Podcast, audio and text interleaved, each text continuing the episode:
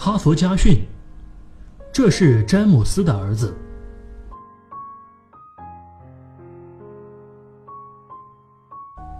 有一年夏天，拉姆的父亲叫他去为自己的农场买些铁丝和修栅栏用的木材。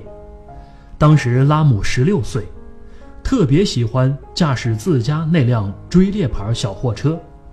但是这一次，他的情绪可不是那么高，因为父亲要他去一家商店赊货。十六岁是满怀傲气的年龄。一个年轻人想要得到的是尊重，而不是怜悯。当时是一九七六年，美国人的生活中到处笼罩着种族主义的阴影。拉姆曾亲眼目睹过自己的朋友在向店老板赊账时屈辱地低头站着，而商店的老板则趾高气扬地盘问他是否有偿还能力。拉姆知道。像他这样的黑人青年，一走进商店，售货员就会像看贼一样的盯着他。拉姆的父亲是个非常守本分的人，从来没有欠账不还的情况。但谁知道别人会不会相信他们呢？拉姆来到戴维斯百货商店，只见老板巴克·戴维斯站在出纳机后面。正在与一位中年人谈话，老板是位高个子的男人，看上去饱经风霜。拉姆走向五金柜台时，慌张地对老板点了点头。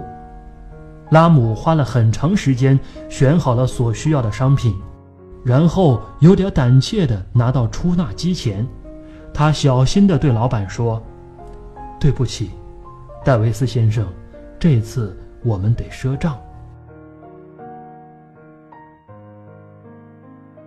那个先前和戴维斯谈话的中年人向拉姆投来轻蔑的一瞥，脸上立刻露出鄙视的神色。然而，戴维斯先生的表情却没有任何变化。他很随和地说：“行，没问题。你父亲是一位讲信用的人。”说着。他又转向中年人，手指着拉姆介绍说：“这是詹姆斯·威廉斯的儿子。”就是在那一天，詹姆斯·威廉斯的儿子，一个十六岁的少年，发现一个好名声，竟然能够给一个人带来如此意想不到的收获。他父亲所获得的好名声。